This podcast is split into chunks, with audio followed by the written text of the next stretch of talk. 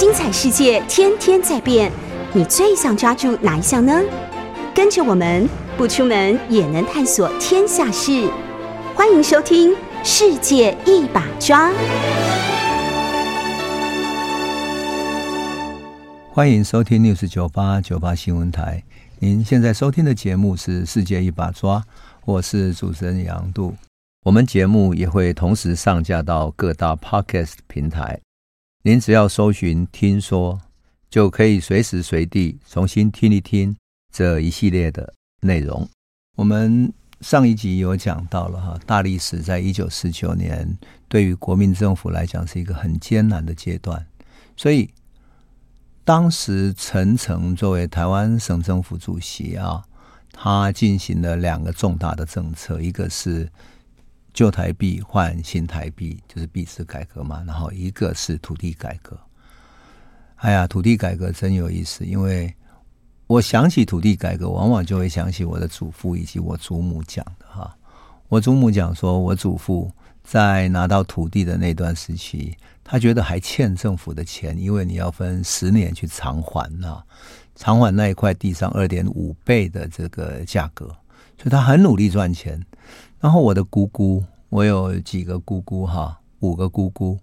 那么这几个姑姑每个都努力到旁边的一家纺织厂去当女工，女工赚来的每一分钱就是薪水袋呢，交给我祖父。所以我祖父只祈求能够尽快的把从政府拿到土地的那些钱哈，该付的钱尽快付完了。所以每天非常勤奋，然后对待土地好像对待自己生财的一个孩子一样。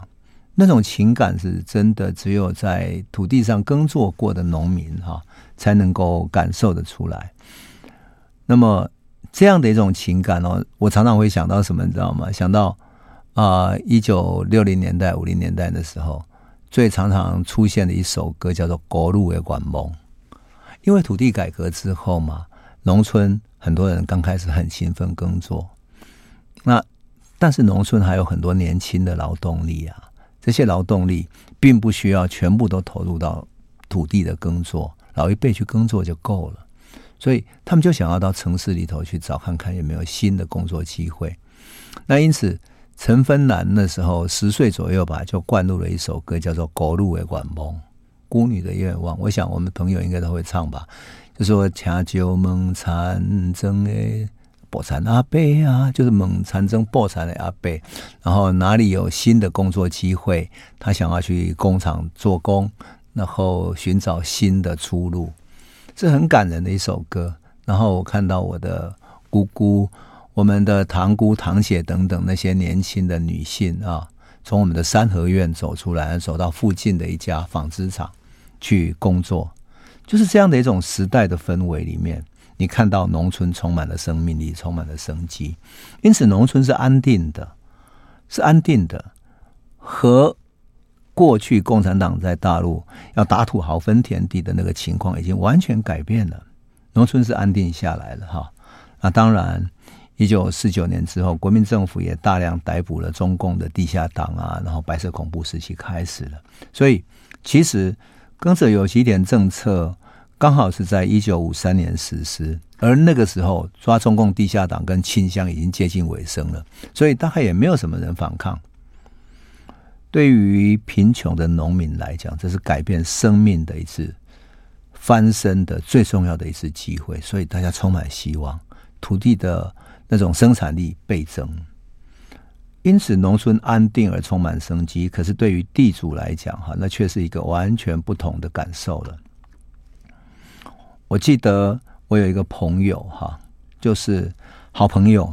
那么他叫王金文，他是电影《恋恋风尘》的男主角。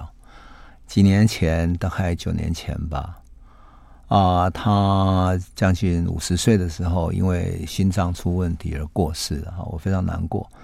但是啊，我想讲的是他在一九九零年代的时候所发生的一个故事。因为一九九零年代，他父亲过世以后，他去整理他爸爸的遗物，然后他最后找到什么？找到很旧的台湾火柴股份有限公司的老老旧旧的股票。结果王金文就拿着这个股票来问我说：“哎，大哥，你这个看看，当年土地改革的时候，好像我爸爸拿到这个，那这个股票还有用吗？当年好像是政府给他们家的一个补偿的股票，然后我就后来啊，我就决定说，那就请我们跑股票的记者直接带着那个去问台湾火柴，哎，后来还真是有用的哈。当然，我就想起了他的父亲，因为我们曾经一起租房子，住在阳明山的那个。美军宿舍里面，当时有一个朋友租了一个美军宿舍，然后呢，我们就在里面分租嘛，哈，我们几个学生啊一起分租。后来他的爸爸也来跟我们一起住在一起，住在小小的庭院里面一个小房间里面。那爸爸很好玩，因为我们都知道美军眷区有一些花盆啊，呃，花就是草地嘛。他父亲在旁边开了一小块小小的一块，他种花，但也种菜，一点点菜，是一个很淡泊名利的人。后来我跟他再聊起来，才知道他们家原来是新竹桃园一带很大的大地主。那么大地主是一个什么概念呢？他跟我说：“哈，他小的时候从来都不知道他们家到底有多少土地。他们家的有一个掌柜，掌柜专门帮他们去收地租的。那么他们家曾经养马，掌柜就让他骑着马跟着去看纸，说：‘哎呀，这个走过的土地就是我们家的。’所以。”作为后代呢，他父亲甚至于只需要读书享受，从来不知道自己有到底多少地。等到土地改革的时候，地被征收了，他们只拿到一叠股票，啊，什么都没有了。但是那个股票有什么用呢？他也不知道，因为日本时代所有的地主都不了解现代股票的这种金融的概念，所以也不知道股票的价值。因此，这些股票他拿到的，就是好像一张废纸一样。你政府就这样子，我也对你没有办法吧。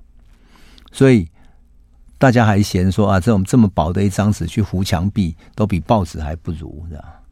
就这样几张废纸，而且那个废纸让他们感到心痛，所以都把它藏到那个柜子里头去了。结果有一些地主就把这些股票用大概两成、三成左右，很便宜就把它贱卖了。这个时候。黄金文的爸爸当然本来就不是生产嘛，也不了解股票的价值，就把它随便一摆，结果完全忘了它的存在，一直到过世，他整理才找到的。可是，在这个时代里面，你知道最聪明的人是谁吗？当别人都当他废纸的时候，他开始用很便宜，一折、两折、三折这样的价格在市面上开始收购，悄悄的收购股票，而且哦，为了避免。有人知道他在大量收购，所以他当然怕他在收购会哄抬起价格嘛。所以他在他的兄长或者其他人都不太知道这些股票价值的时候，找了一些人到处去慢慢若无其事的收购，日积月累，最后他拥有一家公司的大量的股票，变成最大的股东。那么握有这家原本公司的股票，那所有人，你知道这个人是谁吗？这个人叫辜振甫，他收购的股票就是台泥公司的股票，所以台湾水泥最后变成他们家是最大的 owner，最大的股东，所以他变成董事长，就是台泥公司。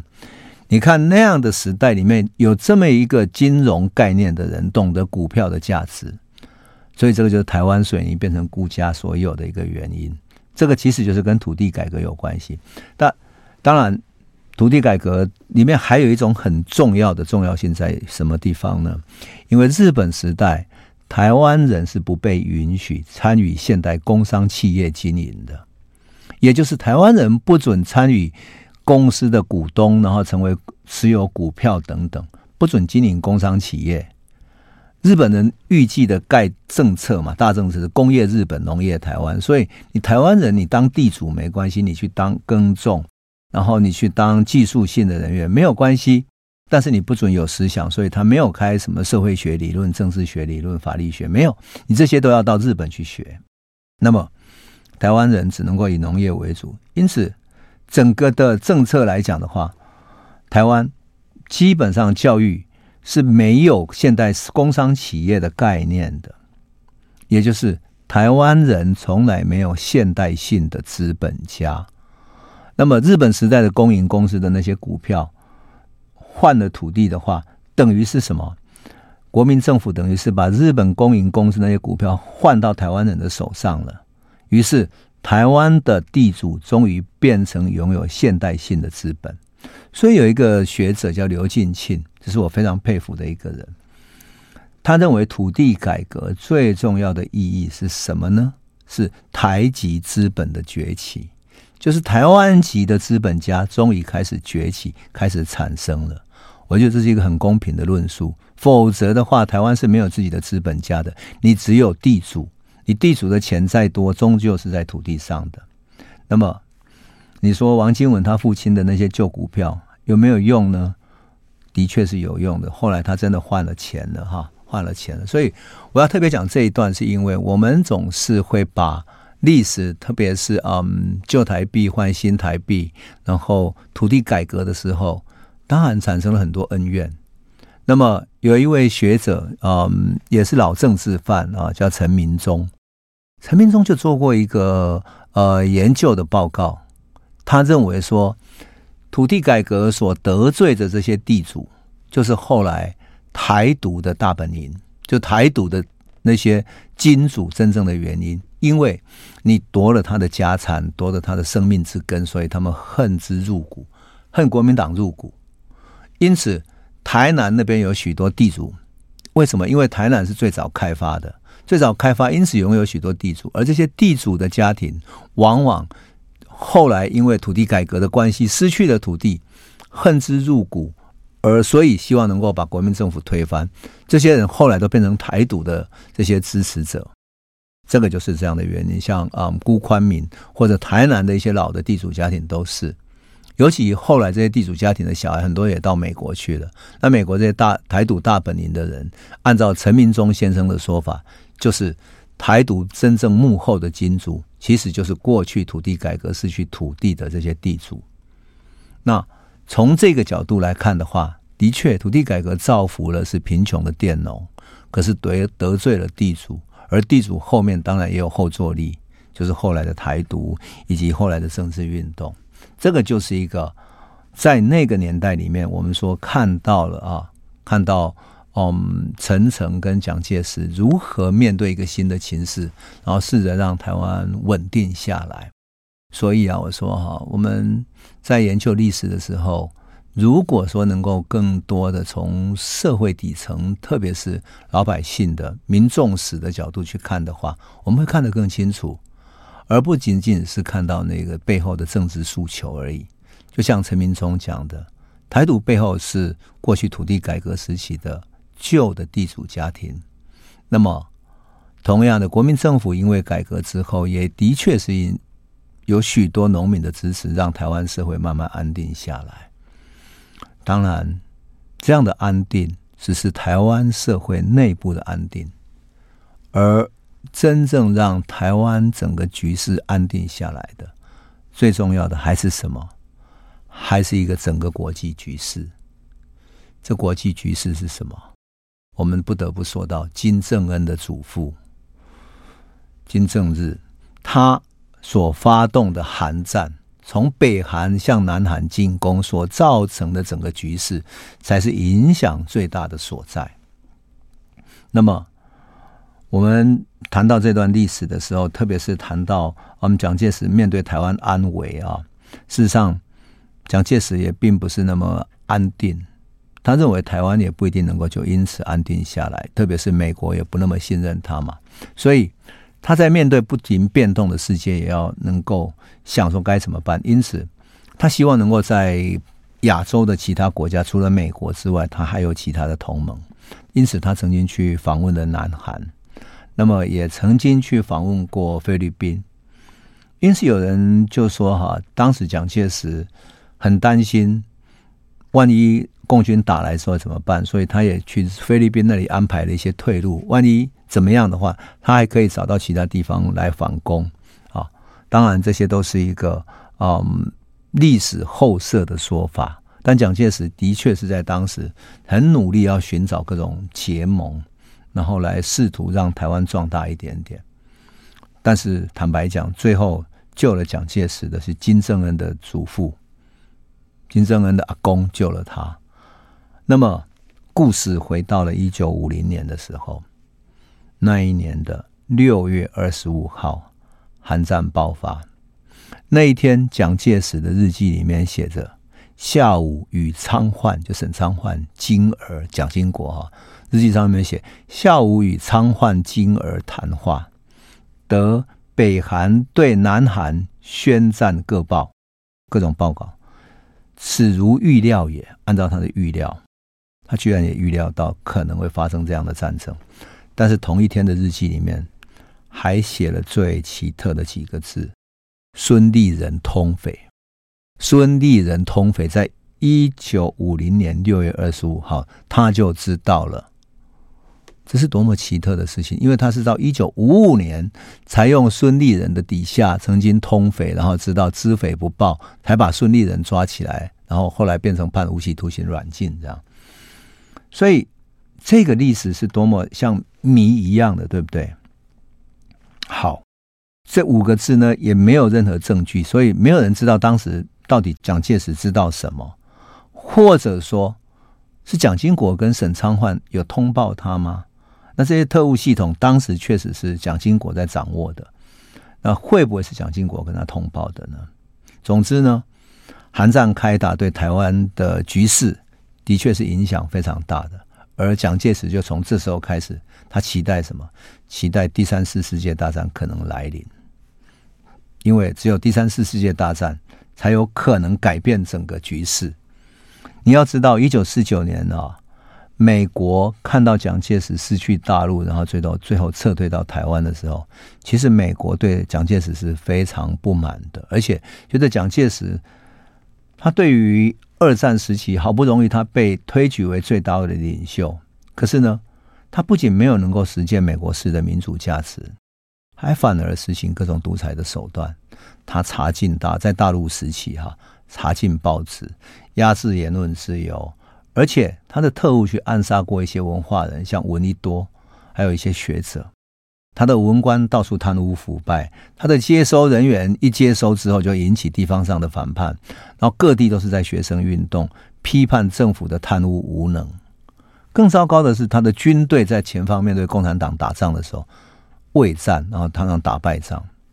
所以美国人判断什么？判断说蒋介石领导的国民政府啊，很快就要垮台。国民党一垮台怎么办呢？蒋介石一垮台。台湾就会被中共一举攻占了。那么，这个攻占，美国来判断说，按照蒋介石这个德性啊，他早晚要完蛋的。那美国担心的是说，台湾如果一垮台的话，共军占领台湾，那美国就失去太平洋的一道防线了嘛。它整个防线就有一个破口。所以，美国有意识的想要在国民政府里面找到很亲美的政治人物，结合他们。来逼迫蒋介石下台，所以他们在军方就物色了孙立人，他是维吉尼亚军校毕业的；而在政治界呢，美国物色到的是吴国桢，他是美国普林斯顿大学的政治学博士。换言之，这两个都是亲美的。你有没有从这段历史我在讲的时候，有没有很像今天？美国一直在扶持他们的人，在全世界各地，不只是在台湾，在全世界各地都这么干的。而中南美洲也是啊，对不对？巴西有多少个总统都曾经到美国留学的？拉丁美洲如此，那么东南亚国家乃至于中东这些国家都一样，他们都在不断在培植这样的。然后等到你的这些领导者不愿意听从美国的话的时候，就把他干掉，然后扶持他们内部的人。哎，所以我说哈，美国干这样的事情，从一九五零年代对付蒋介石就开始了，只不过是他没有干掉蒋介石，因为发生寒战。事实上，蒋介石也特务很多，耳目很灵敏，所以他早已看出说美国很想放弃他，因为美国后来发表了这个对华白皮书，白皮书就把蒋介石丢掉大陆的责任。撇得一干二净，都不承认美国有任何责任，而是归咎于蒋介石的贪污腐败、他的文官、他的军队、他的所有的问题，的。所以，蒋介石也看出来了，美国准备抛弃他，但是他一点办法都没有，因为他撤退到台湾的时候，坦白讲哈，靠他那个三百多万两的黄金哈，早晚要坐吃山空，因为经过几次打仗打完打来打去之后，所有的这整个黄金已经折腾掉一半了。那么当时台湾的财政收支是怎么样呢？好，收入所有的收入只够支应政府支出的百分之十三，也就是政府财政的欠债欠多少呢？百分之八十七都要靠借债来支应的。所以你说一个政府百分之八十七靠借债能够撑多久呢？所以他当然需要美国的资源嘛。但是美国也不是无条件的。美国怎么支援他呢？一九四九年十二月七号的时候，啊，国民政府迁到台北了。可是国民政府刚迁到台北，过了一个礼拜，就是十二月十五号的时候，美国召见了国民党派在美国的大特务，一个叫郑介民的人。郑介民跟美国 CIA 很熟，就叫郑介民回来告诉蒋介石说：“你把陈诚撤换掉。”让吴国桢来担任台湾省主席，美国才会援助你。开条件开得这么硬，这么清楚，你猜蒋介石怎么做？蒋介石二话不说，隔天就把陈诚给撤职了，换吴国桢担任什么代理省主席。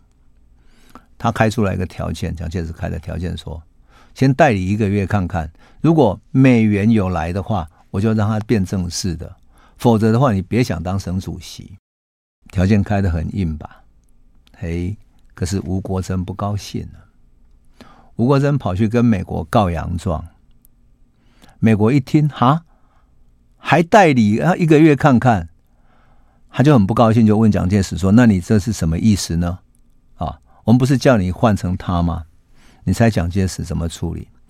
蒋介石二话不说，立刻宣布吴国桢。不仅仅是担任正式的省主席，而且还兼任保安司令，再兼一个政务委员。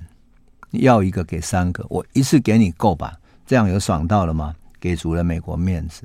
当然，就是要用吴国楨去争取美元嘛。可在这个复杂的情势底下，他会怎么继续演变呢？我们先休息一下，回头再来讲这个故事。欢迎收听 News 九八九八新闻台，我是主持人杨度。我们讲到了吴国楨啊，被派任当代理省主席，结果他不爽，去跟美国一讲，对不对？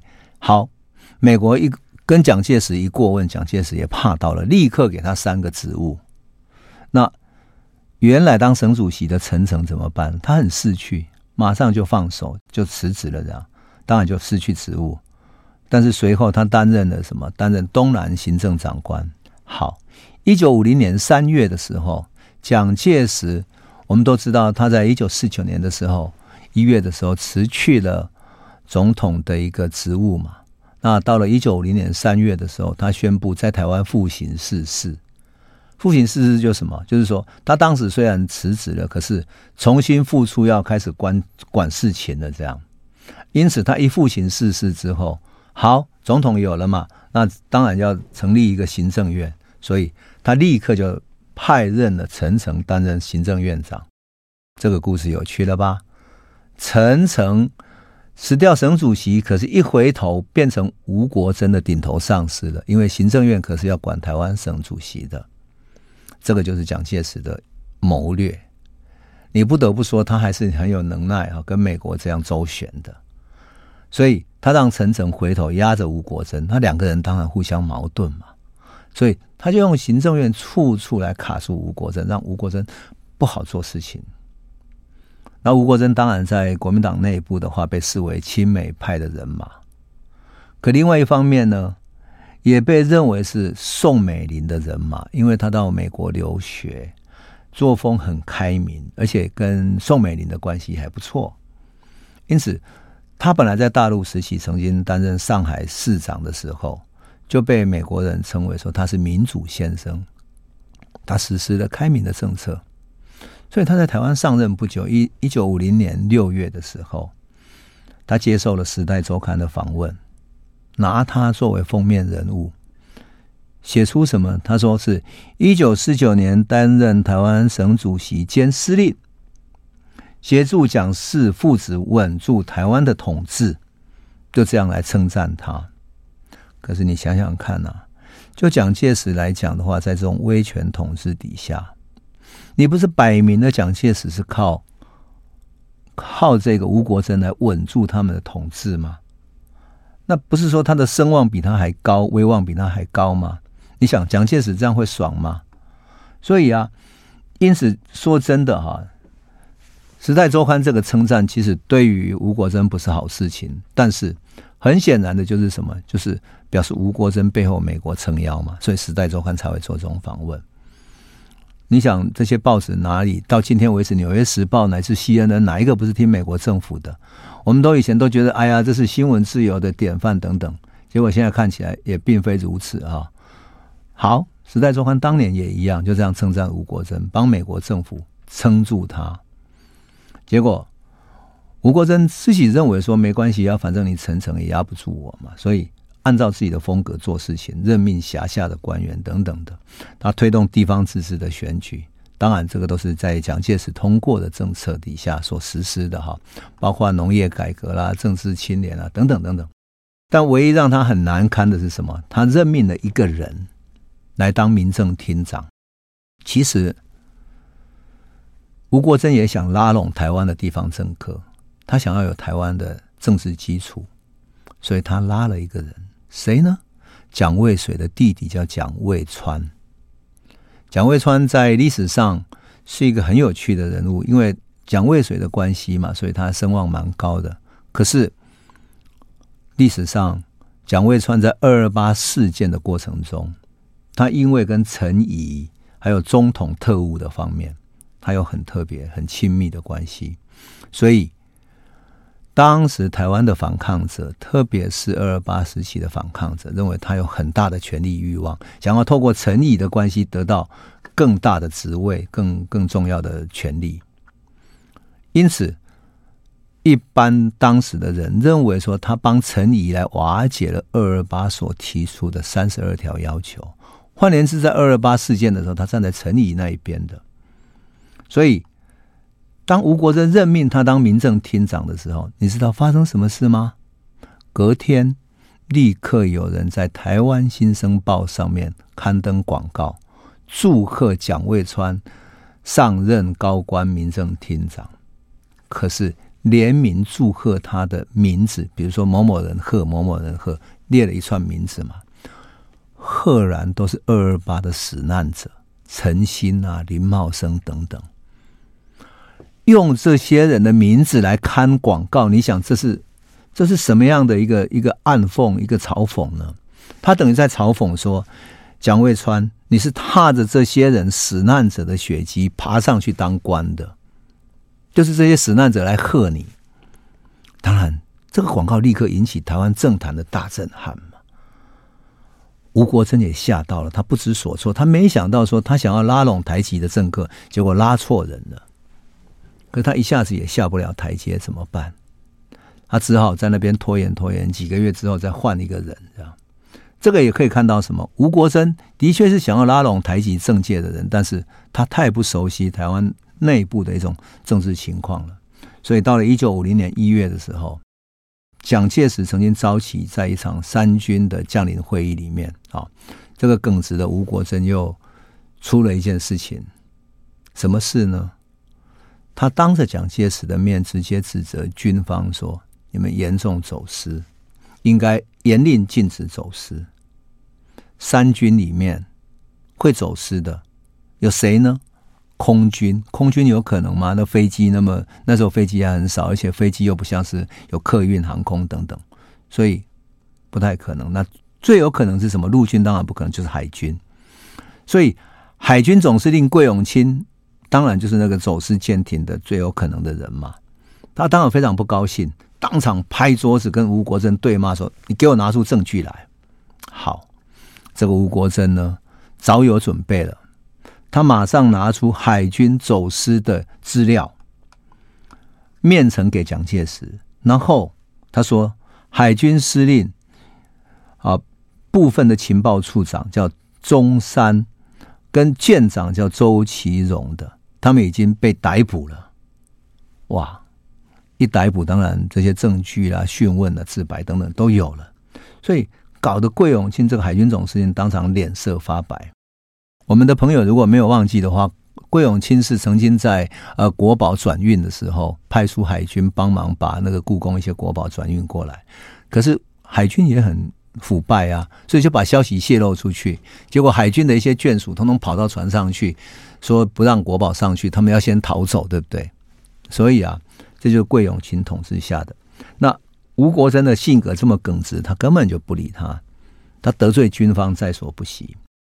所以啊，吴国珍其实在当时的政界里面是靠着美国的势力，可是跟其他的部门、跟军方、跟特务系统，他其实相处并不好。所以，当然他跟陈诚也处不好嘛。所以陈诚有时候就故意要抵制他的施政，他他什么政策的话，抵制他，然后卡住他这样。因此，吴国楨很不爽，他觉得背后是美国，所以他故意递出辞职。他想说：“我要辞职，你敢让我辞吗？”连续辞了好几次。蒋介石啊，其实他胸怀不大嘛，他当然知道你仗势美国，然后所以你故意。辞职来为难我，这样。可是蒋介石也不敢贸然让他辞职，因为背后还是要靠他去跟美国要美元呐、啊。所以没有几分把握，蒋介石也不敢冲动做事情。他只能够在日记里面大骂吴国桢。他在日记里面写他骄横、狂妄，然后骂他说他这个个性啊、自我中心等等。反正总是蒋介石每年过耶诞节。或者吴国楨过生日的时候，还会请他们夫妇来跟宋美龄、蒋介石，然后一起来吃饭。哎，饭后他们还可以一起闲聊，然后整个就是要拉拢他。所以你说哈，蒋介石某一些时候他的政治手腕还是蛮柔软的哈。好，我们再来讲另外一个人，叫孙立人。孙立人是另外一种典型。孙立人其实很能作战。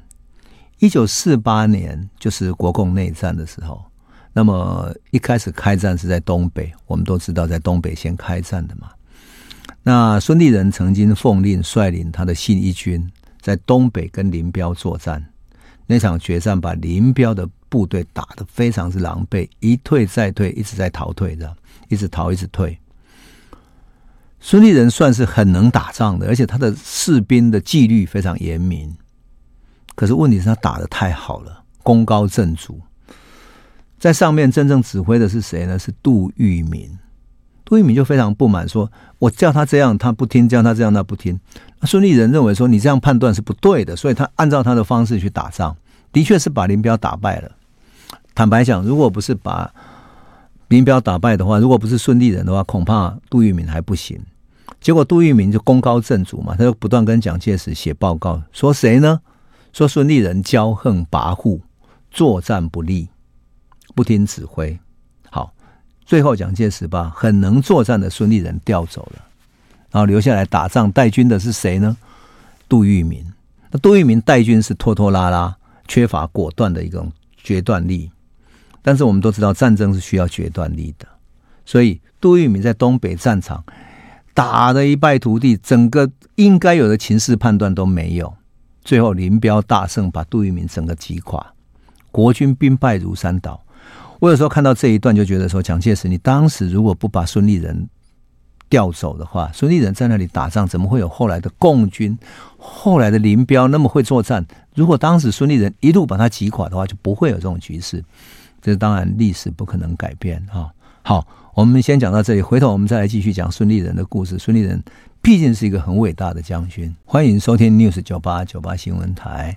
我们讲到了孙立人，他很能作战哈，不仅是对林彪哈，他从美国维吉尼亚军校回来之后，他投入了军队，乃至于在对日本抗战的淞沪战役里面，他也打过很惨烈的战争，身受重伤，几乎死掉，是他的部下把他拖出来，把他硬生生救出来。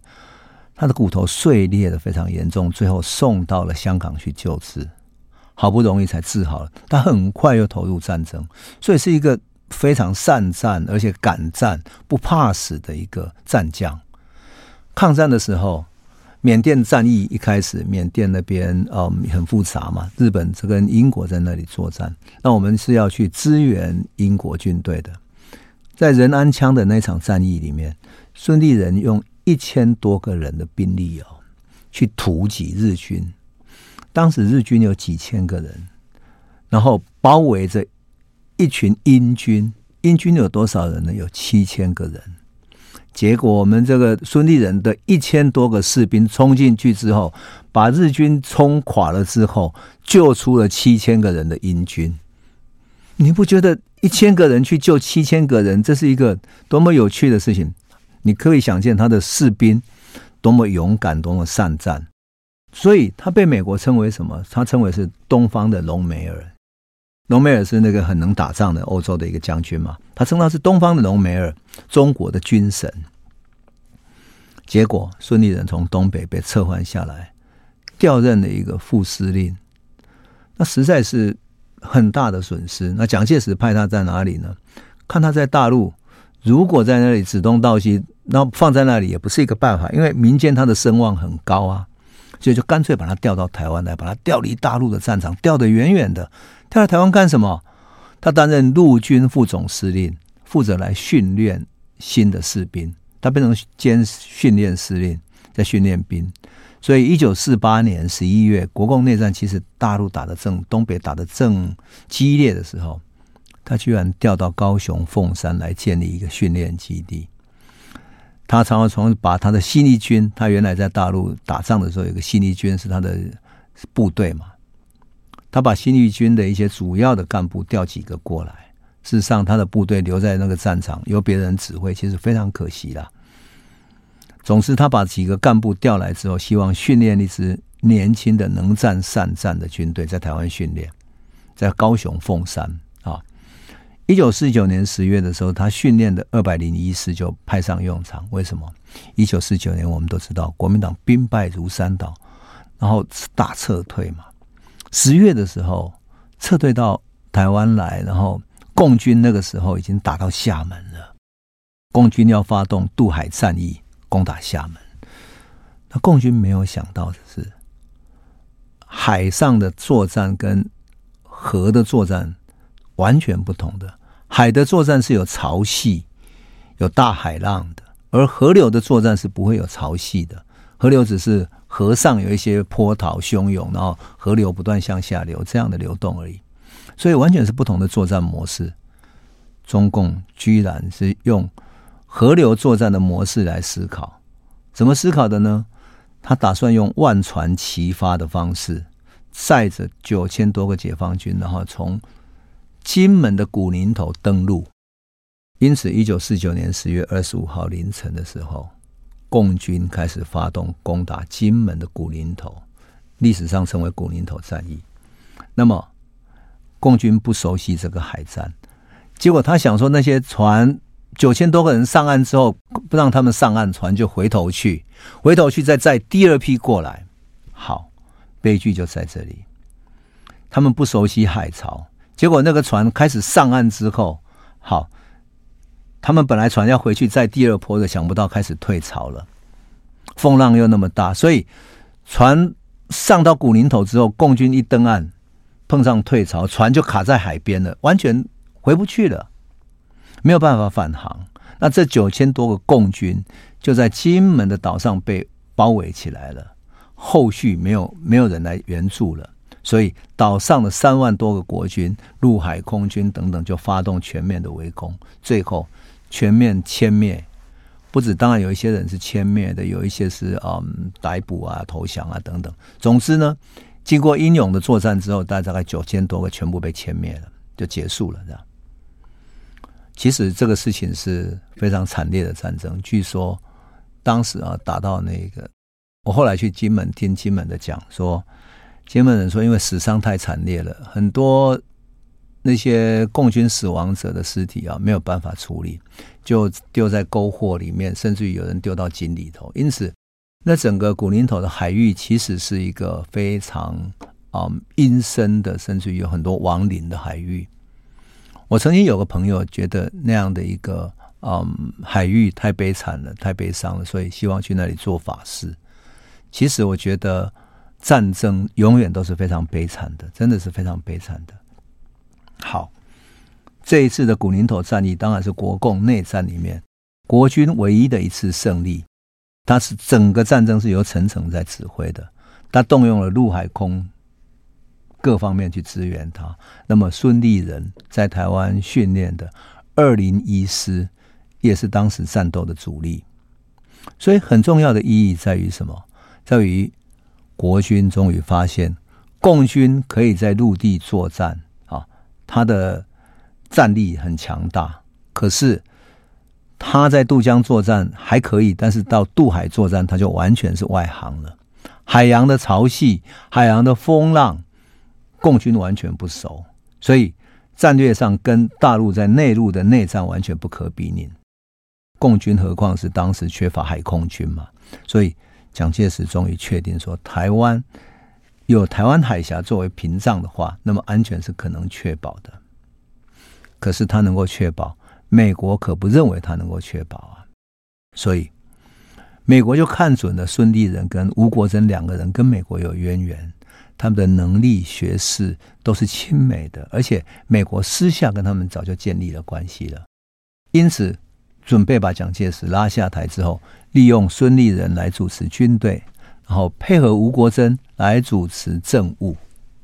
在舆论上还要制造什么？要制造台湾地位未定论，还有联合国托管论、美国托管论等等的论述。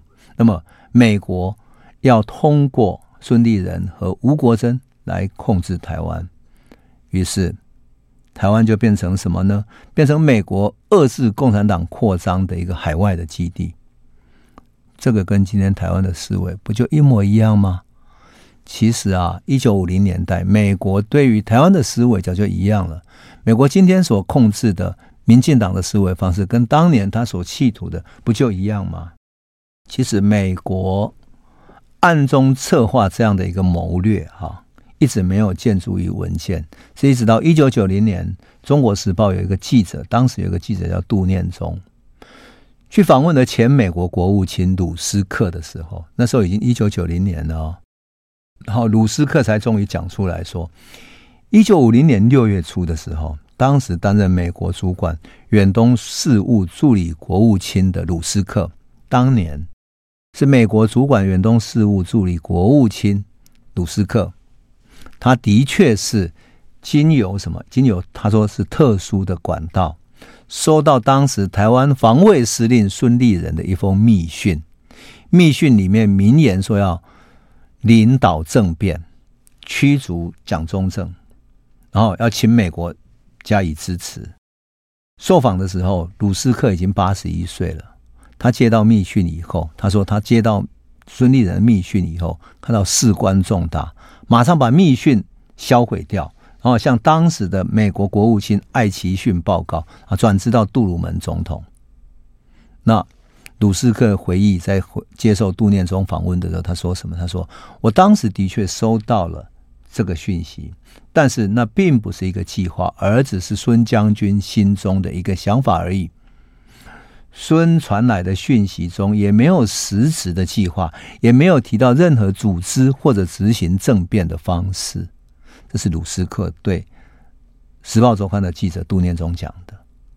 结果接受专访的时候，鲁斯克不知道孙立人当时一九九零年还活着，还活在人世。他以为他死掉了，他可以讲出来了。可他从杜念中的口中知道孙立人还活着的时候，他表情立刻。改变了，他显得很愕然，说：“啊，怎么会是这样子？”他对于自己亲口讲出这个内幕开始后悔了。这是杜念中当时的记载。那么，这个记载意味着什么？